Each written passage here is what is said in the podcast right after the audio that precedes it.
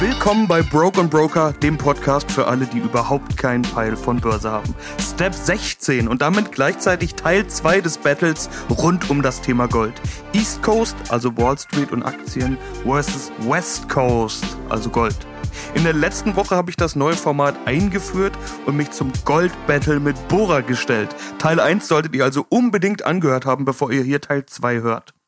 Aber wie ihr wisst, ergibt Broke und Broker sowieso am meisten Sinn, wenn man einen Step nach dem anderen mitmacht. In Teil 1, also Step 15, haben wir schon ein paar Fragen behandelt. Gehört Gold in jedes Portfolio? Also sollte jeder Investor Gold kaufen? Schwankungen beim Goldpreis? Ist Gold teuer? Ist Gold tatsächlich so selten? Und so weiter. Goldsparpläne und noch ein paar andere Dinge kamen auch schon ein paar Fragen von euch, die hoffentlich zum Teil jetzt beantwortet werden. Eins noch. Ja klar, die Tonqualität ist ein bisschen anders, liegt auch daran, dass wir ein Tischmikrofon aufgestellt haben und unsere Diskussion darüber einfangen. Falls euch interessiert, wie das ausgesehen hat und in welchem Setting wir uns gebettelt haben, das seht ihr alles in einem Instagram-Beitrag. Da solltet ihr sowieso mal folgen. Ich mache immer meine Fragerunde. Falls also hier was offen bleiben sollte, lasst es mich dort wissen. Auf geht's in Teil 2. Gold als Versicherung, als Versicherung für was eigentlich? Also ich habe jetzt immer davon gesprochen, dass das System zusammenbricht. Es gibt auch genügend Crash-Propheten und Crash-Bücher und so weiter. Die hatten bisher ja alle Unrecht. Also ich, klar gab's Crashs, aber das System hat ja immer überlebt und ich glaube, es hat auch niemand Interesse dran, dass wirklich alles zusammenbricht. Also wenn ich jetzt sag, uh, ich kaufe jetzt Gold, weil das System wird zusammen. Ja, wenn es nie zusammenbricht, dann hätte ich für das Geld vielleicht lieber doch mal Aktien gekauft. So, wenn man natürlich jetzt immer wieder beim Rendite-Gesichtspunkt, ja, wenn man die Volatilität, ja, also die Schwankungsintensität natürlich aushalten kann, bin ich vollkommen bei dir, ja. Also dann, dann gehe ich lieber komplett in Aktien oder wenn ich noch mehr Pfeffer sein will in die ganze Geschichte, meinetwegen auch in Kryptowährungen, ja, das ist aber ein ganz anderes Thema. Aber wenn es wirklich um das Thema geht, wie kann ich denn einen Kontraindikator mit in mein Portfolio nehmen, sowohl physisch, weil Aufgepasst, nach einem Jahr Haltedauer ist das Ganze nämlich steuerfrei. Es gibt sonst nur bei Bitcoin sonst und bei anderen Kryptowährungen. Aktien werden besteuert, ja, Abgeltungssteuer und so weiter, ja, eine Immobilie muss man zehn Jahre halten, bis sie steuerfrei ist, ja. Also von daher ist das auch ein Punkt, den man nicht klein halten darf, also wenn man es wirklich physisch hält. Und für denjenigen, der sagt, na ja, Mensch, Edelmetalle schön und gut, aber ich will bisschen mehr Pfeffer sein haben in die ganze Sache, bisschen mehr Rendite. So, wieso dann nicht in die Minenwerte sein? Weil da hat man immer einen Hebel. Also ein kleines Beispiel, wenn heute Gold 5% gewinnt, ja, oder an, an Wert eben gewinnt, dann ist es oft so, dass mit einem Zweierhebel, manchmal auch mit einem Dreierhebel dann Minenwert XY dann das Doppelte, zum Beispiel 10% am selben Tag eben eine positive Wertentwicklung hat. Aber dadurch auch mehr Schwankungsintensität hat. Muss man natürlich aushalten, aber es kommt niemand in der heutigen Zeit, ja, Thema Staatsverschuldung, Thema Inflation, Thema Geldmengenausweitung, ja, M1, Thema einfach in dieser Geldschwemme, die, die durch die Zentralbanken natürlich auch auf der Wirtschaft lasten, kommt niemand drum rum, mindestens fünf bis zehn Prozent von seinem Portfolio, ob es jetzt physisch ist oder aber in Kombination mit Minenwerten ist, über den Aktienmarkt in sein Portfolio Gold und auch Silber mit reinzulegen. Also wenn ich es jetzt physisch will, dann habe ich ja auch noch verschiedene Möglichkeiten. Ich kann Münzen kaufen, mhm. ich kann Barren kaufen mhm. oder ich kann Schmuck kaufen. Wenn wir hier beim Thema Rap sind, dann ist wahrscheinlich Schmuck bei den meisten bling, besonders bling. angesagt. So sieht's aus. Macht's einen Unterschied? Ja, es macht einen Unterschied. Also Schmuck ist ein Luxusgut. Das heißt, Schmuck ist eher für die Ladies, sage ich mal, die natürlich einen hübschen Ring am Finger haben möchten, ja, oder eine schöne Halskette haben wollen das ist ja verarbeitet. Also das heißt, dass ja dadurch dann schon etliche Leute daran auch mitverdient haben. Der Juwelier will dran verdienen. Jetzt sind wir wieder bei der Scheideanstalt, die natürlich das Rohmaterial liefert. Ja, die will mit dran verdienen. Die Minen, die eben das Gold geschürft haben und das Silber, möchten mit dran verdienen. Das ist eher nice to have und ein Luxusartikel, wenn man wirklich sein Geld konservieren möchte. Ja, also aus dem Fiat-Geld raus in den echten Sachwert rein. Dann Münzen und Bahn. Bei Barren ist es so, der ist näher, wir hatten über den London Fix Preis haben wir gesprochen, der ist näher dran an dem Rohpreis, ja, der eben äh, in London Fixing eben festgelegt wird. Bei den Münzen, das ist bisschen so eine Liebhabergeschichte, aber es gibt gängige Prägungen wie zum Beispiel den Krügerrand, die Wiener Philharmoniker, äh, die Maple Leaf, die kanadische, ja, australischer Kangaroo. Wenn man die sich mit ins Depot holt, die haben den kleinen Aufpreis wegen der Prägung. Die haben auch nur unterschiedliche Einheiten, halbe Unze, Unze, ja, das geht nicht weiter hoch. Aber da kann man das natürlich so ein bisschen, liegt natürlich schöner in der Hand, sieht schöner aus, aber wenn man wirklich rein den besten Preis haben will, dann sollte man sich zwischen einer Unze und 100 Gramm, auch wegen der Fungibilität, ne, Fungibilität bedeutet eben, wie schnell kann ich es auch wieder zu barer Münze quasi zu Fiat wieder umwandeln, sollte man sich in dem Bereich halten. Ist meine Meinung natürlich, wenn man jetzt Multimillionär ist, spricht auch nichts, dass man sich die Kilobahn natürlich mit ins Depot holt. Ja, aber wenn man sich zwischen einer Unze und 100 Gramm bewegt im Barren, dann hat man die beste Preisleistung und beste Fungibilität. Aber da sind wir auch schon beim guten Punkt. Wie viel Gold soll ich mir denn jetzt kaufen? Also, du hast mir jetzt schon fast überzeugt, dass oh. ich mir Gold kaufen würde. Oh. Da ist aber die Frage, ich habe jetzt mal angenommen, ich habe jetzt 10.000 Euro. Ja. Wenn ich jetzt sage, okay, dann kaufe ich mir jetzt für 5.000 Euro davon Gold, es ja. klingt für mich nach ein bisschen arg viel, weil Diversifikation sieht anders aus. Richtig. Also, es kommt natürlich auch immer auf die persönliche Überzeugung an. Ja, also das Schlechteste, was man momentan und auch schon seit Jahren machen kann, ich glaube, da sind wir uns einig, ist das Thema Sparbuch, Tagesgeld, Festgeld, äh, ist eigentlich die schlechteste Variante. Ja, also natürlich sollte man sich Gold und Edelmetalle primär auch nicht als Spekulationsobjekt oder Renditeobjekt mit ins Depot holen, sondern wie gesagt als Beimischung, mittel- bis langfristig liegen lassen, nach zehn Jahren hingucken, Mensch, super, ich habe meine 20% gemacht in zehn Jahren als Beispiel Wunderbar. So, wenn man jetzt 10.000 Euro hat, dann kann man durchaus sagen, Mensch, ich nehme mir mal für 1.500 Euro, nehme ich mir mal eine Unze in die Hand, ja, als Gold wenn man jetzt nur beim Gold sind. Und zusätzlich gehe ich nochmal mit einer kleinen Position für, für den Kick in Minenwert rein mit 500 Euro. Als Beispiel, das kann man natürlich. Warum für den Kick? Also die Minenwerte, die würde ich auch noch gerne ansprechen. Ich ja. bin ja hier der große Aktienfreund. Ja, ja. Für mich ergeben jetzt Goldminenwerte eigentlich Sinn, weil ich da die, ich will jetzt nicht Spekulation sagen, aber ich habe quasi die Idee, in Gold zu investieren ja. mit dabei, plus die Idee, in Aktien zu investieren. Also eigentlich habe ich da doch Best of both worlds. Richtig. Weil, also nochmal, ein Minenwert, der hat natürlich auch unterschiedliche Metalle mit drin. Ja? Also wir sind ja jetzt vor einem Superzyklus. Ja?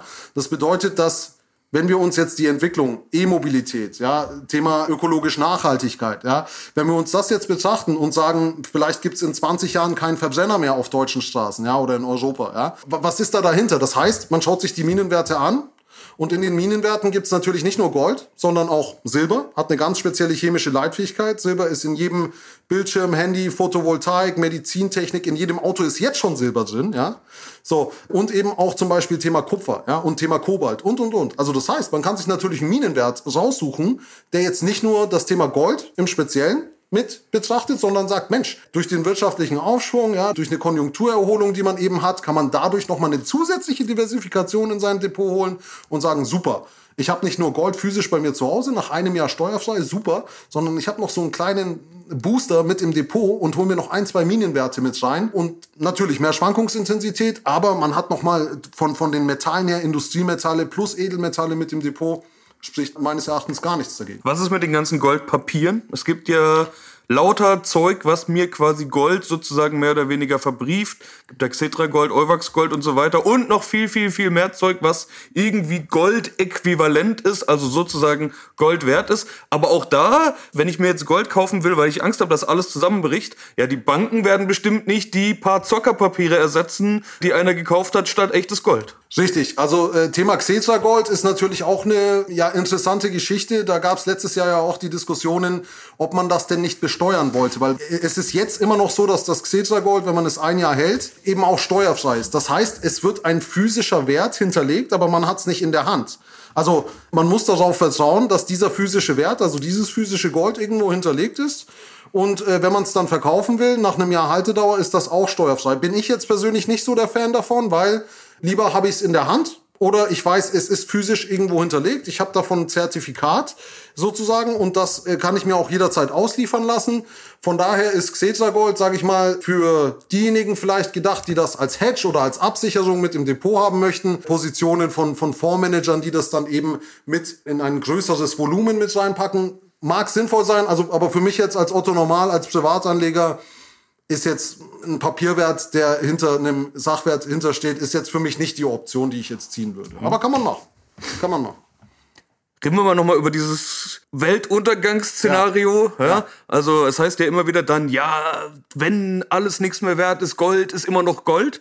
Äh, aber du hast ja vorhin auch schon gesagt, irgendwie mein Loggenknoten beim Bäcker oder bei meine Butter beim Bauern, da gebe ich dem jetzt ja nicht meinen Kilo Goldbarren. Oder der wird den wahrscheinlich gerne nehmen, den Kilo Goldbarren für die Butter. Es gibt ja auch diese kleinen Stückelungsdinger, äh, dass man so kleine Goldstückchen rausbekommen kann. Aber man hat ja beispielsweise im Zweiten Weltkrieg oder auch in anderen Krisen gesehen, was die Währung war. Eigentlich nicht Gold, sondern Zigaretten, Damenbinden, Und Schnaps. Äh, Schnaps Selbstverständlich, ja. Oder der mit der größten Knarre ist halt derjenige, dem dann am Schluss halt der ganze Bauernhof gehört, so. Ja? Also von daher, also die Idee mit dem Gold als Wertaufbewahrungsmittel, die leuchtet mir ein, aber ist es nicht was für die Leute, die tatsächlich irgendwie größere Vermögen haben, die sie, wenn die Welt sich wieder normalisiert, dann erhalten wollen und wir kleinen Broke Boys äh, brauchen jetzt nicht uns auf den Krisenfall vorbereiten? Also der Krisenfall kann ja unterschiedlich sein. Ja? Der Krisenfall, wenn wir in die Vergangenheit schauen, 1929 die Hyperinflation in den USA, Weltwirtschaftskrise. Aber der Krisenfall kann natürlich auch ein kompletter Reset des Weltwirtschaftssystems sein. So, und dann kann man sich natürlich die Frage stellen, also das muss, also hoffentlich werden wir es nie erleben, aber das muss kein Krieg sein in der Hinsicht, ja, wie, wie, wie, wie es in der Geschichte eben schon war. Also das kann natürlich auch eine schleichende Inflationierung, eine schleichende Enteignung sein, die wir ja jetzt vor allen Dingen schon in den letzten 12, 13 Jahren, seit 2008 ja auch mehr und mehr sehen. Also das bedeutet, alles wird ja teurer. Die Energiepreise werden teurer. Aber das Gehalt, was man ja oft auch von seinem Arbeitgeber und von seiner Tätigkeit, von seiner beruflichen bekommt, ist ja nicht im selben Maße, hat sich ja oftmals nicht angegleicht. Aber der Goldpreis ja auch nicht. Der Goldpreis also, schwankt auch, richtig. Da, also, wenn wir jetzt über Assetpreisinflation ja, sprechen, ja. da sehen wir ja, dass beispielsweise Immobilien, Aktien und so weiter sich alle wie verrückt entwickelt haben in ja. den letzten zehn Jahren. Der Goldpreis nicht. Ja, der Goldpreis ist aber trotzdem in den letzten 15 Jahren im Schnitt mit knapp 8% auch gestiegen. Natürlich kommt es immer auf den Einstiegszeitpunkt an, klar, ne? Timing wissen wir ja schon aus etlichen Broken Broker Folgen. Aber nichtsdestoweniger ist es ja, wenn man sagt, okay, wie will man denn, sage ich mal so, ne, Thema sicherer Hafen, Versicherung, Versicherung. In dem Falle ist ja eher eine Versicherung des Vermögens als zusätzlicher Baustein. Also das heißt, wenn es wirklich spitz auf Knopf kommt und es gibt einen Reset dieses Systems, und man hat dennoch, sage ich mal, ein Stückchen Gold in der Hand, dann bin ich der festen Überzeugung, dass dieses Stückchen Gold immer noch eine Werthaftigkeit haben wird und wahrscheinlich in einer ganz starken Krise noch mal viel mehr als ne, vor der Krise. Und was man letztes Jahr im März gesehen hat bei dem ersten Lockdown, ich liebe ja das Wort Lockdown, ne? also da, da geht ja bei mir das Herz auf, ne? also beim ersten harten Lockdown letztes Jahr. So, da hat man nämlich auch gesehen, dass wenn man denn verkaufen wollte, dass man einen schlechteren Preis bekommen hat, weil natürlich jeder kaufen wollte in der Krise und man sollte natürlich nicht in der Krise verkaufen müssen. Aber wenn es nicht anders geht, hat man trotzdem, wenn man es längere Zeit gehalten hat, 10, 15, 20 Jahre und die meisten, die wollen ja auch gar nicht rangehen an ihr Gold, sondern die sagen, Mensch, das will ich irgendwann mal vererben an meine Kinder, an meine Enkel oder, oder, oder. Ja, das ist wirklich als Absicherung gedacht. Und selbst im Krisenfall, wie gesagt, hat man da wirklich noch einen realen Wert in der Hand, der über die Jahre hinweg zumindest mindestens seinen Wert erhalten hat. Eignet sich Gold dann überhaupt als Spekulationsobjekt? Also sollte man Gold kaufen, weil man sagt, ah, Timing hier, die gute alte Timing-Frage, guter Zeitpunkt, um einzusteigen. Also Gold war in den letzten sechs Monaten, acht Monaten auch schon äh, höher als jetzt. Wir haben einen Allzeithoch gesehen. Richtig. Letztes Jahr im September. Über 2000 Dollar. Äh, über 2000 Dollar. Jetzt sind wir, wie gesagt, etwas drunter, paar hundert Dollar sogar drunter. Ja. Das heißt, man könnte ja sagen, oh, wir sind ein bisschen weg vom Allzeithoch, guter Einstiegszeitpunkt. Oder sollte man sagen, das sollte keine Rolle spielen, weil wenn ich Gold für die Ewigkeit halten will, dann ist ja scheißegal, wie teuer oder wie günstig ich es gekauft habe. Richtig. Stimmt einerseits, ja, also man kann sagen, eigentlich das Timing ist jetzt bei Gold nicht so entscheidend, bei Silber eher, Silber ist bisschen volatiler auch, weil es eben auch ein Industriemetall ist. Beim Gold macht das Timing jetzt nicht so die große Rolle und für denjenigen, der sagt, oh Mensch, das ist mir jetzt aber momentan immer noch zu teuer, was soll ich denn machen? Eigentlich will ich ja kaufen, aber ich weiß es ja nicht und und und.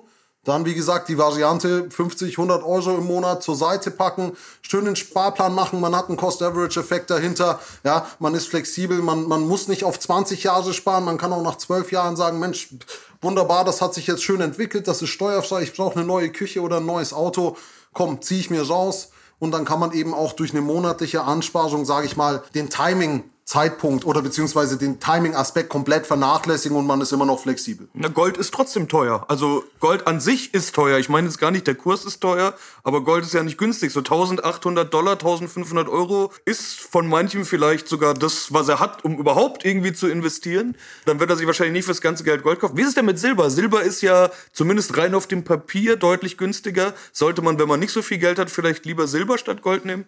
Guter Punkt. Silber ist ja der kleine Bruder des Goldes. Silber hat noch den Aspekt, der wirklich bemerkenswert ist, dass Silber eben auch eine starke industrielle Nachfrage hat. Ja, also in jedem, ich hatte es schon gesagt, Bildschirm, Handy, Photovoltaik, Medizintechnik, überall ist Silber mit verbaut. Wir stehen jetzt vor dem Superzyklus. Ja, immer mehr Autos bezüglich der Elektromobilität müssen ja dahingehend gebaut werden, dass ja dann noch mehr Silber eben da, dazu äh, verbraucht wird. Und Silber wird im Gegensatz zu Gold nicht recycelt, ja, weil sich momentan die Recyclingkosten für niemanden in der Wertschöpfungskette eben rentieren.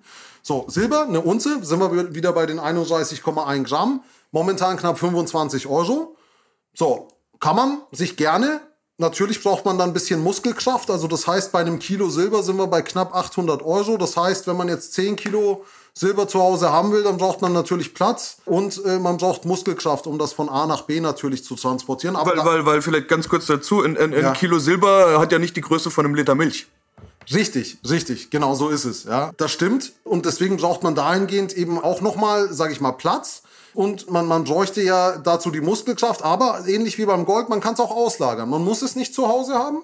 Man kann es auch, es gibt die Variante, je nach Anbieter im deutschen Markt, dass man das in einem Zollfreilager, in einem Hochsicherheitszollfreilager in der Schweiz oder in Liechtenstein zum Beispiel auslagert. Da der große Vorteil ist, das kann nämlich hier eine, eine Sparkasse, VR-Bank oder sonstige Bank hier einem nicht geben oder auch kein Edelmetallhändler sonst in Deutschland, dass das Ganze mehrwertsteuerfrei ist. Na, also bei, bei, bei Gold, da gibt's keine Mehrwertsteuer. Ja, weder beim Kauf noch beim Verkauf. Beim Silber schon. Bei Silber Barren 19% Mehrwertsteuer müsste man immer on top zahlen, wenn man eben zu seiner Bank geht. So, und wenn man einen Edelmetallhändler hat, der das eben durch eine Lösung in der Schweiz, ganz legal, also da ist jetzt nichts, nichts Illegales dabei, das ist ganz sauber alles, eben löst, dann kann man sich sogar noch die 19% Mehrwertsteuer sparen. Man muss nicht die Muskelkraft betätigen und man braucht auch keinen Platz zu Hause, hat aber trotzdem die Wertentwicklung vom Silber mit dabei. Ist volatiler, ist bisschen schwankungsintensiver, weil es eben auch an der Konjunktur hängt. Aber mit kleinen Beträgen, schon ab 25 Euro zum Beispiel, in eine Unze Silber reingehen, vielleicht eher für den einen oder anderen gedacht, als zum Beispiel die Variante mit Gold. So, wir sind jetzt schon übelst über der Zeit. Ich habe noch ein paar Kleinigkeiten, die lasse ich jetzt einfach mal raus. Vielleicht kann man ja ein anderes Mal, wenn das Thema Gold relevant ist, das fortsetzen. Ich will mal ein Fazit versuchen. Okay, Gold, ich verstehe jetzt die Vorteile, ich sehe es ein Stück weit ein. Allerdings glaube ich trotzdem, dass man davon nicht allzu viel haben sollte, weil sonst hat man ja auch wieder nicht die Wertentwicklung. Man will ja auch irgendwie auf dem Konto sehen, dass da was geht, wenn man schon investiert hat. Ich höre häufig die Größenordnung 10 bis 15 Prozent sollten beim Gold liegen. Ja. Hm, gehst du das mit? 10 Prozent? Also ja. ich, ich würde sagen, in der aktuellen Phase, in der die Börse so gut läuft, braucht man eigentlich sogar noch weniger Gold. Also würde ich sagen 10 Prozent, wenn man noch nichts hat. Wenn man noch nichts hat, dann 10% ist, ist auf jeden Fall ein guter Wert. Und, und nochmal, für denjenigen, der jetzt noch ein bisschen mehr Pfeffer im, im Depot haben will, kann natürlich noch mal ein bisschen beimischen mit den Minenwerten. Ja, dann hat er noch mal ein bisschen mehr Pfeffer drin, ein bisschen mehr Renditechancen. Aber jetzt physisch betrachtet gehe ich mit den 10% gehe ich konform. Wo kauft man das jetzt? Kauft man das jetzt bei seiner Bank? Kauft man das beim Juwelier? Kauft man das online? Äh, wo kauft man sein Gold? Also es gibt natürlich etliche Online-Portale, ja, da kann man sich natürlich äh, einlesen und man kann da auch bestellen und kann sich nach Hause liefern lassen. Da geht's dann oftmals natürlich um den Preis, wer hat das günstigste und so weiter, ja, wenn man es dann wirklich nur nach Hause haben, geliefert haben möchte. Wenn man jetzt die Variante wählt, zum Beispiel Gold und Silber beizumischen, dann gibt's natürlich externe Anbieter, da gibt's etliche auf dem Markt, die eben die Variante mit dem Hochsicherheitszollfreilager in der Schweiz auch mit anbieten. Da kann man sich die 19% Mehrwertsteuer beim Silber sparen ist auf jeden Fall ein Vorteil. Gibt's auch unterschiedliche Merkmale, da gehen die, die Lagerkosten zwischen, ich sag mal, 0,4 bis 1,6 bis 2 Prozent per Anno auf den eingezahlten Depotwert, kann das sich unterscheiden. Für Otto Normal, der kann natürlich auch zu seiner Bank gehen und sagen, Mensch, ich habe hier 1500 Euro, was kostet denn die Unze bei dir? Und dann kann man da natürlich auch vergleichen, wenn man es dann nach Hause geliefert haben möchte. Für diejenigen, die einen Sparplan haben möchten, das geht nicht bei der Bank, oh, oftmals nicht bei der Bank. Ja? Da muss man eben sich nochmal äh, schlau machen und sagen, Mensch, was gibt's denn da außen für Anbieter? Und wie gesagt, die, die nochmal Silber mit beimischen möchten, auf jeden Fall auf einen externen Anbieter mit, mit gucken, weil dann kann man sich die Mehrwertsteuer schön sparen, hat man einen Preisvorteil dauerhaft. Alles klar. Danke für das Battle. Ich würde sagen, ich muss, ich muss zu meiner Schande gestehen, er hat gewonnen. Ich wurde von Gold überzeugt. Yes. Bora aka Booyah King B. So wurde er wahrscheinlich auch schon lange nicht mehr genannt, aber es klingt so schön. Wie hat euch diese Ausgabe gefallen? Neues Format, äh, Broke und Broker Battle. Sagt mal was dazu. Habt ihr alles gecheckt? Haben wir was vergessen? Interessiert euch noch was? Meldet euch bei uns. Peace. Ciao, ciao.